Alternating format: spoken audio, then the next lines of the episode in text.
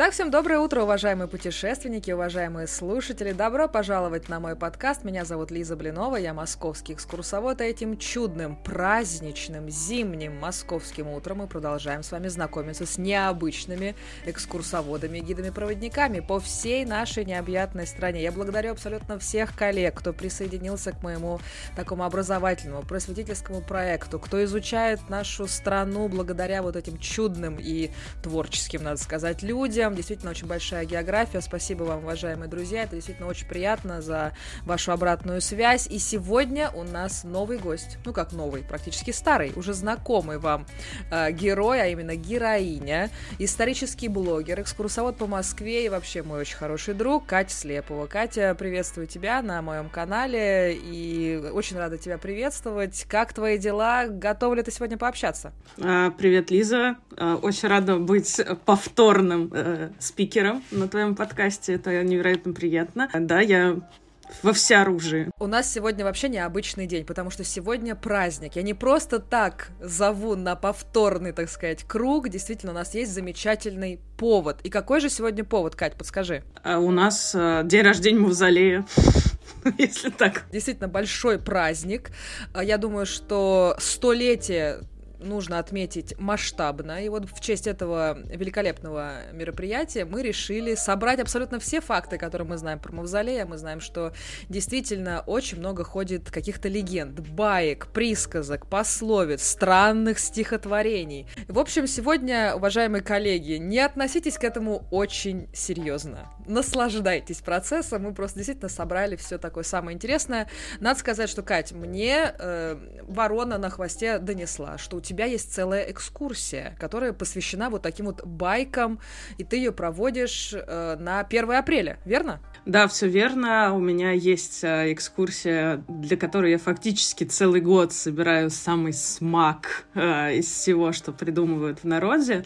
И иногда даже придумываю сама что-то такое. И потом надев торжественно шапочку из фольги, ну, обязательно надо фольгировать голову перед тем, как общаться с неземными цивилизациями, э, одевшись в стиле небрачного ребенка Верки Сердючки и Жанны Агузаровой, я выхожу на улицу и провожу абсолютно бесплатную экскурсию, потому что, конечно, за такие знания деньги брать невозможно, они стоят слишком дорого.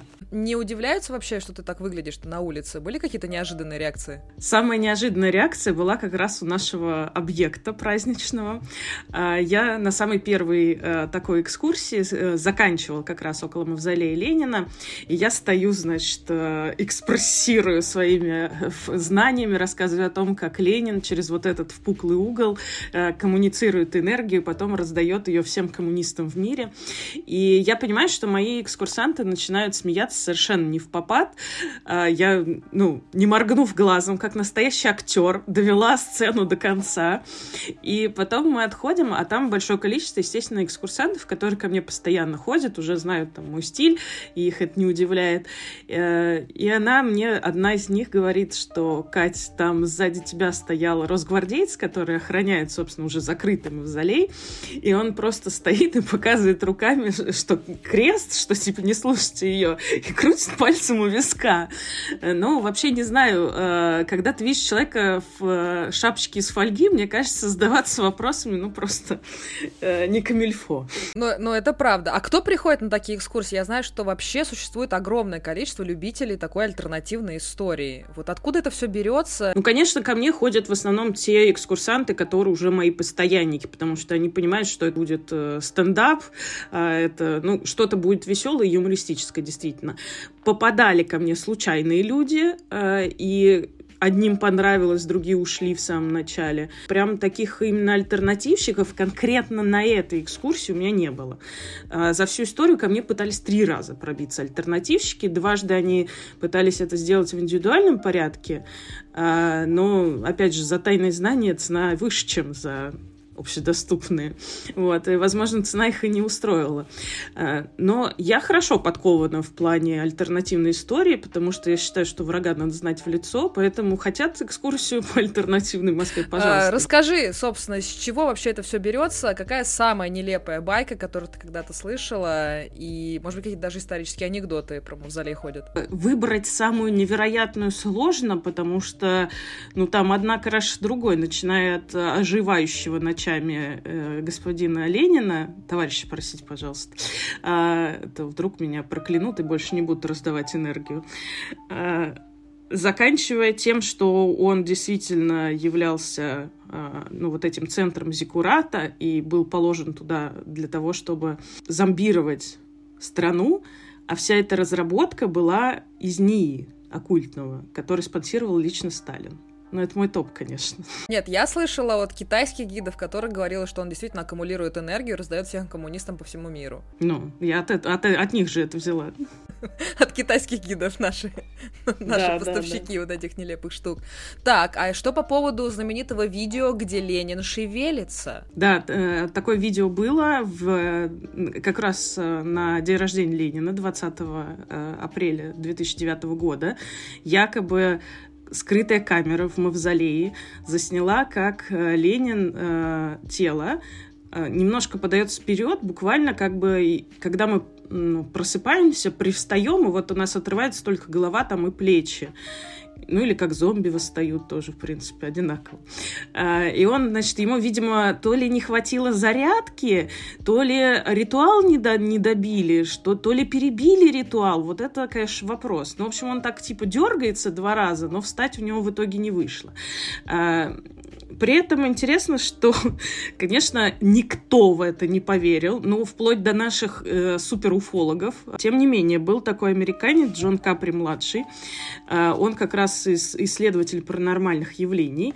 Э, он со своей командой проверил вот эту пленку, ну, запись саму на пленке, сказал, что запись подлинная, то есть там нет монтажа, нет каких-то спецэффектов. Честно говоря, там ощущение, что сзади проходит человек, ну, то есть по тени находится очень близко к источнику света, и он проходит, и ощущение вот как раз головы и шеи и плеча вот изгиб. Я думаю, что как раз это видео будет в моем телеграм-канале, и, собственно, мы сделаем опрос, видите ли вы человека на камере или вы не видите. Вот интересно, что наши подписчики на это дело скажут. Я думаю, что ты мне ссылочку пришлешь. Тут переплюнул даже наших всех конспирологов, уфологов и прочих. Он считает, что на самом деле нами до сих пор правит Ленин, э, и просто он как бы в определенные моменты выходит в некое чужое тело, переселяется, и, в общем-то, э, дальше работает на благо народа. Очень э, реально сейчас делать с помощью искусственного интеллекта. Можно и озвучивать, можно и что угодно делать. Мне кажется,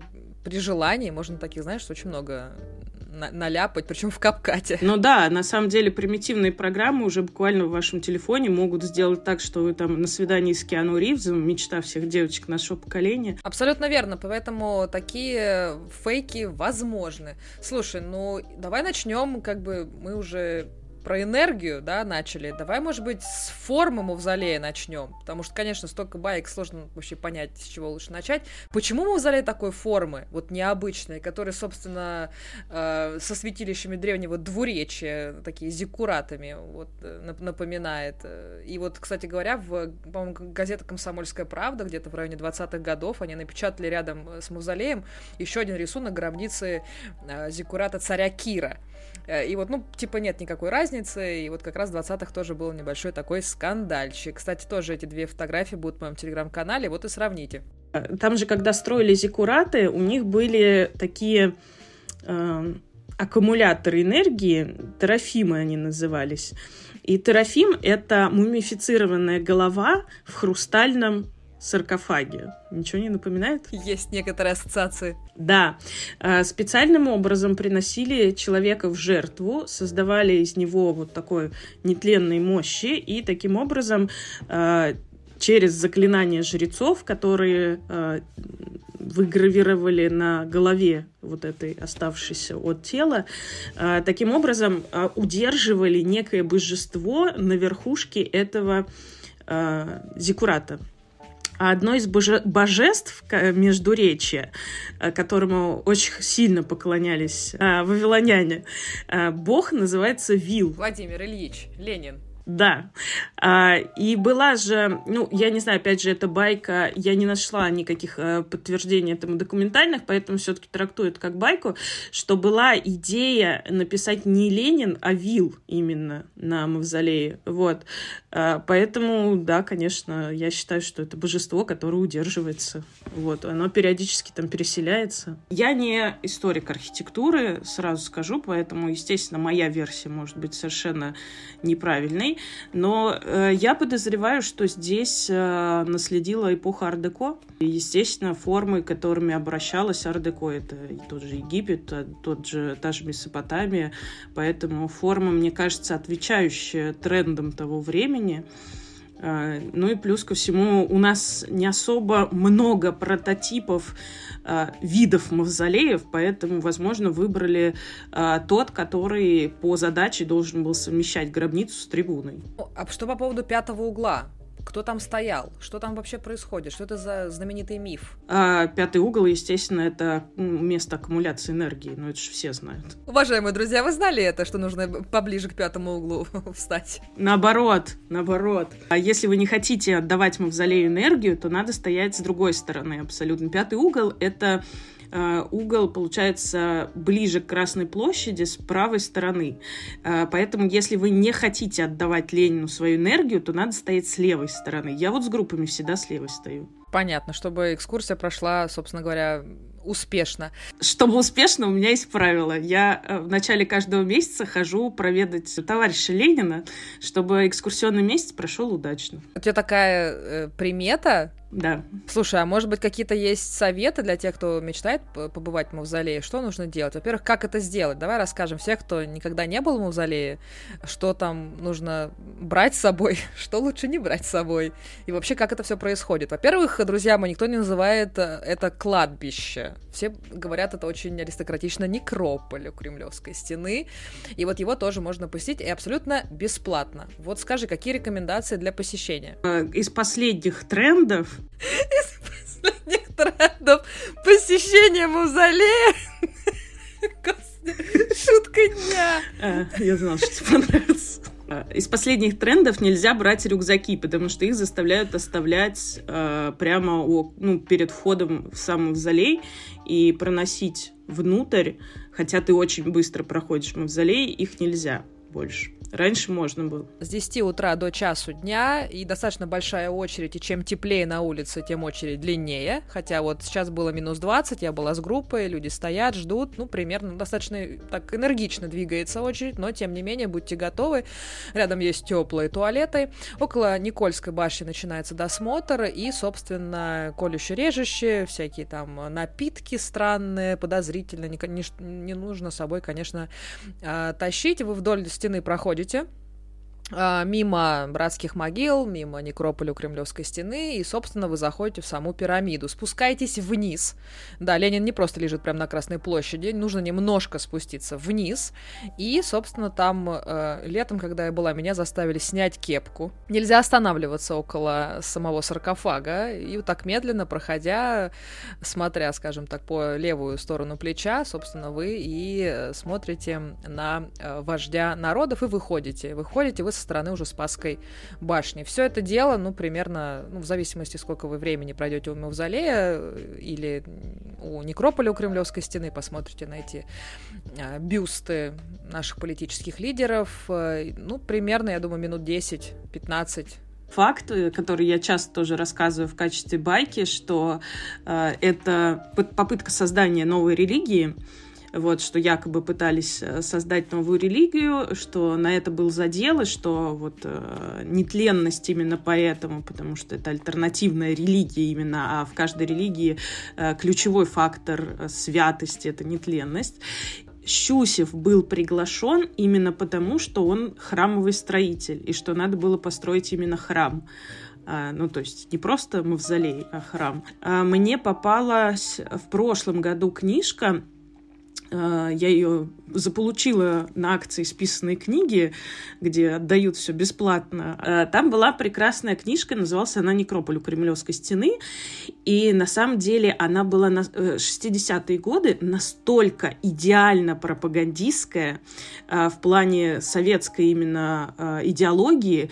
Ну просто ты, ты ты очень хочешь машину времени создать, чтобы туда вернуться, потому что это ну, с 17 -го года рассказывалось, как, собственно говоря, формировался некрополь, и в том числе и про мавзолей, естественно, и про позднее захоронение но таким языком. Я прям всем советую ее читать. Очень воодушевляюще. Хочешь идти записываться в любые большевистские партии по всему миру сразу. Самое время, Кать. Все, заканчиваем эфир, идем к комсомольцу. Да, действительно, вот этот некрополь начал формироваться с ноября месяца 1917 года. И вот э, там, где находилась аллея для прогулок, э, вот положили 238 гробов. И, конечно, к удивлению москвичей, ну, это странно в центре города вот иметь такой э, некрополь как бы кладбище, хотя там были всегда кладбища, это энергетика там, конечно, соответствующая, но напротив главного торгового центра, центра иметь э, кладбище, ну, конечно, это странно до сих пор, и вот люди, которые хоть немножко задумываются об этом, они, ну, так, с опаской, конечно, как, как, как так получилось, первый вопрос, вот у меня такие были экскурсанты. Самое необычное, когда я только начала вообще увлекаться историей, для меня было достаточно э, удивительно, что там похоронена Инесса Арманд. В братской могиле как бы я была удивлена. Я думала, что какие-то у нее парижские все равно вот эти истории. И, в общем, это было одно из моих таких интересных открытий. Ну, она же как бы боевая подруга Ленина. То есть там э, у них э, очень такие сложные взаимоотношения. Э, до сих пор даже спорят историки, были они парой или не были. Но я, кстати, на стороне тех, кто не верит в их какие-то романтические чувства. Все-таки у них действительно, если смотреть вот на уровень э, погружение в идеологию у них он был ну, плюс-минус одинаковый. Вот. Поэтому Арманд, она такая боевая подруга. Я всегда шучу, что э, когда э, выбирали место для э, администрации ЦК, ну, то есть вот этот весь район наш Китай-города, что Ленин, ну, это, естественно, абсолютно вообще моя выдуманная из головы шутка, чтобы, не дай боже, никто ее не взял э, в качестве факта какого-нибудь. Э, Ленин такой М, Инессочка, а где у вас там родовое гнездо? Она говорит, а вот тут. Ну, говорит, отлично, вот тут и сделаем президиум ЦК. Э, по поводу растущих волос и растущих ногтей и отсутствия ног. Давай поговорим об этом. Там получается, что если верить в то, что Ленин голем, который восстает э, ночами из своего саркофага, то то, что у него растут волосы и ногти, это логично, потому что в големе находит, всегда находится э, частичка крови создателя, иначе он не заработает. И, соответственно, вот эта кровь, она дает живоначалие. У вас уже мурашки по телу пошли, уважаемые друзья? У меня так это абсолютно, э, абсолютно точно. Слушай, ну я смотрела еще в детстве, не знаю, вот этот вот фильм НТВшный, как его полоскают. И, уважаемые друзья, дважды в год э, Мавзолей закрывается на технические работы. Э, там не убираются, если вы об этом подумали, то есть проводятся определенные э, операции самим телом. Конечно, учитывая, что сто лет прошло, там от настоящего тела осталось уже рожки до ножки. Э, и по статистике, ну там не больше 15 или 20 процентов, поправь меня. Ну да, там от 5 до 20 разные источники говорят.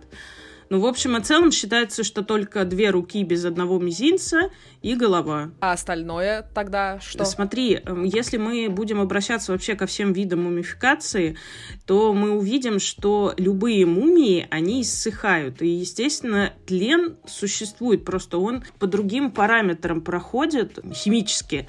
А, и, соответственно, э, тело и сливает, и скукоживается. То есть э, поражение кожи, оно все равно есть. Кожа не останется розового цвета или даже бежевого.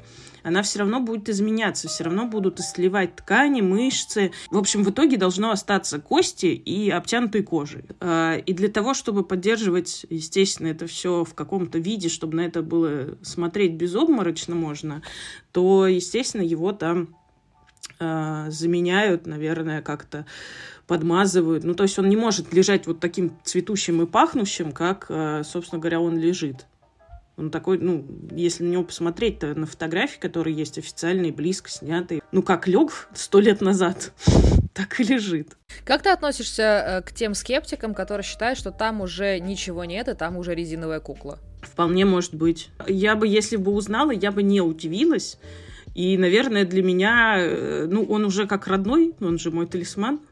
А, вот, э, я к нему там, ну, не раз в месяц, конечно, хожу, но типа раз семь в год я точно его вижу. Нет, прекрасная традиция. Мне кажется, что у каждого должно быть. Я тоже, у меня есть свое место магическое в Москве. Я тоже туда прихожу и загадываю, чтобы туристический сезон был классным. Поэтому почему нет? Поэтому, ну, у тебя мавзолей связан с какими-то мистическими вот этими всеми историями. Окей. А как ты относишься к той информации, что все-таки Ленина надо похоронить? И буквально несколько лет назад э, опять возобновилась эта история, что, мол, ни туда, ни сюда, сколько можно, земля золотая, давайте там сделаем ресторан под названием «У Ленина» и будем, значит, там продавать какие-то смузи. А, я себе представила просто, как саркофаг накидывают скатеркой. Это очень черно, конечно, просто.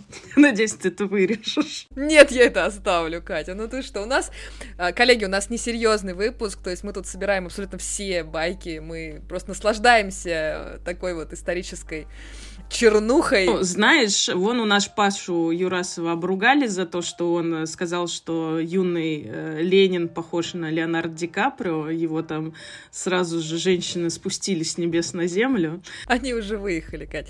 Ну, действительно, а, Павел Юрасов тоже был у меня на подкасте, один из очень популярных э, выпусков, так что, уважаемые друзья, те, кто не слышал, замечательный вышел выпуск, э, так что всех приглашаю. Ну, как ты относишься к ресторану в Мавзолее? Плохо. Я хочу, чтобы там дед лежал. Ну, а сколько ты думаешь, он, он там еще будет? Вот на наш век хватит? Э, честно говоря, мне кажется, что всегда. Почему ты так считаешь? А, ну, если придираться с точки зрения законодательства, то он захоронен э, по правилам. То есть это захоронение. Э, мавзолей — это вид захоронения, оно не запрещено нашими э, государственными законами. И, соответственно, э, эксгумация тела разрешена только с разрешения родственников. Где мы его родственников найдем? Мне кажется, что на самом деле, ну, всегда действительно были захоронения э, около Кремля. Ну, на этом этом месте был ров, ну окей. А перед этим, перед рвом на Красной площади еще во времена Грозного стояли 15 церквей с погостами. Ну, у них даже фундамент остался. То есть э, он был найден при очередной перекладке э, брусчатки. И... Если захоронено все по правилам, и трогать это, в принципе, не нужно, но, может быть, э, снести вообще эту гробницу, Конечно, пока такой речи нету, но может быть, просто в каком-то другом месте, все-таки Хрущев там что-то планировал, или как бы он уже прикипел настолько, он э, гармонично смотрится в ансамбле Красной площади, что трогать не стоит. Или мы чего-то ждем. Легенда про то, что э, в стране, в России, наконец-то будет все хорошо, только когда будет захоронен Ленин. Вопрос только, что значит хорошо, для кого хорошо и кому будет хорошо. Вот. А то у нас всегда одним хорошо, другим плохо. Это парадигма нашего бытия. Э, и кому на Руси жить хорошо, и вопрос, который задавался издревле, ответа на него не существует. Круговая смена тех, кому хорошо, всегда есть. Поэтому... А вдруг, а вдруг будет плохо? Вдруг все жизнится на том, что Ильич лежит у себя в гробу? Слушай, ну кого-то и не устраивало, э, ведь вот этот саркофаг стал пуленепробиваемым после известных событий. А они постоянно происходят, вплоть э, до прошлого года но в этом году еще не успели. А, например, в прошлом году как раз на э, очередную дату постройки мавзолея и захоронения господин какой-то особенно одаренный э, пробрался и вынести хотел Ильича то ли что-то такое, пытался вскрыть саркофаг, что-то вот, вот из этого. Причем, а, нет, он пытался вскрыть двери, он ломился ночью, пытался вскрыть двери, его оттаскивал, соответственно, Росгвардеец, единственный, который там ночью это все дело охраняет, и э, он орал, что, типа, он хочет спасти Ильича. Люди хотят так или иначе повзаимодействовать с телом вождя. Э, то есть, мне кажется, что это место, которое просто не оставляет равнодушным. Чаще всего человек говорит, ну да, вождь, он, ну, стоп, там изменил страну, особенно кто в советское время жил, для них все-таки действительно был культ, который не прекращался до конца советской эпохи, и сейчас же в с теми людьми, которые жили тогда. И они говорят, что да, ну это вождь, он ему надо отдавать такой почет. А кто-то говорит, да вы чё? Ну, действительно, да. Мавзолей расколол общественность на два противоборствующих лагеря, и учитывая, что сейчас очень активно развивается красный туризм, а Мавзолей для них это просто апофеоз их э, пребывания вообще в нашей стране, поэтому я думаю, на наш век Мавзолей-то еще и останется. Вот. Ну и как э, говорил еще одно божество, на этот раз литературное, Александр Сергеевич Пушкин, что купцов, чиновников, усопших Мавзолей, дешевого риса, нелепого нелепые затеи. Вот на этой вот поэтической такой ноте мы с тобой давай завершать наш прекрасный разговор про самые странные факты об Ильиче, о некрополе, о мавзолее. Спасибо тебе огромное за то, что вырвалась в таком плотном своем графике и все-таки смогла отметить этот чудный праздник. Спасибо тебе, Лиза. Э, я надеюсь, что мы открыли для вас мавзолей с новой стороны. Э, приходите ко мне на экскурсию 1 апреля, расскажу еще что-нибудь, прочитаю свой любимый стих про мавзолей про кровавый зиккурат. А, и я думаю, что будет э, точно весело. Да, все контакты на Катю будут в описании к этому треку. Ну и, конечно же, карта всех моих гостей, кто поучаствовал в этом подкасте. Спасибо и всего доброго.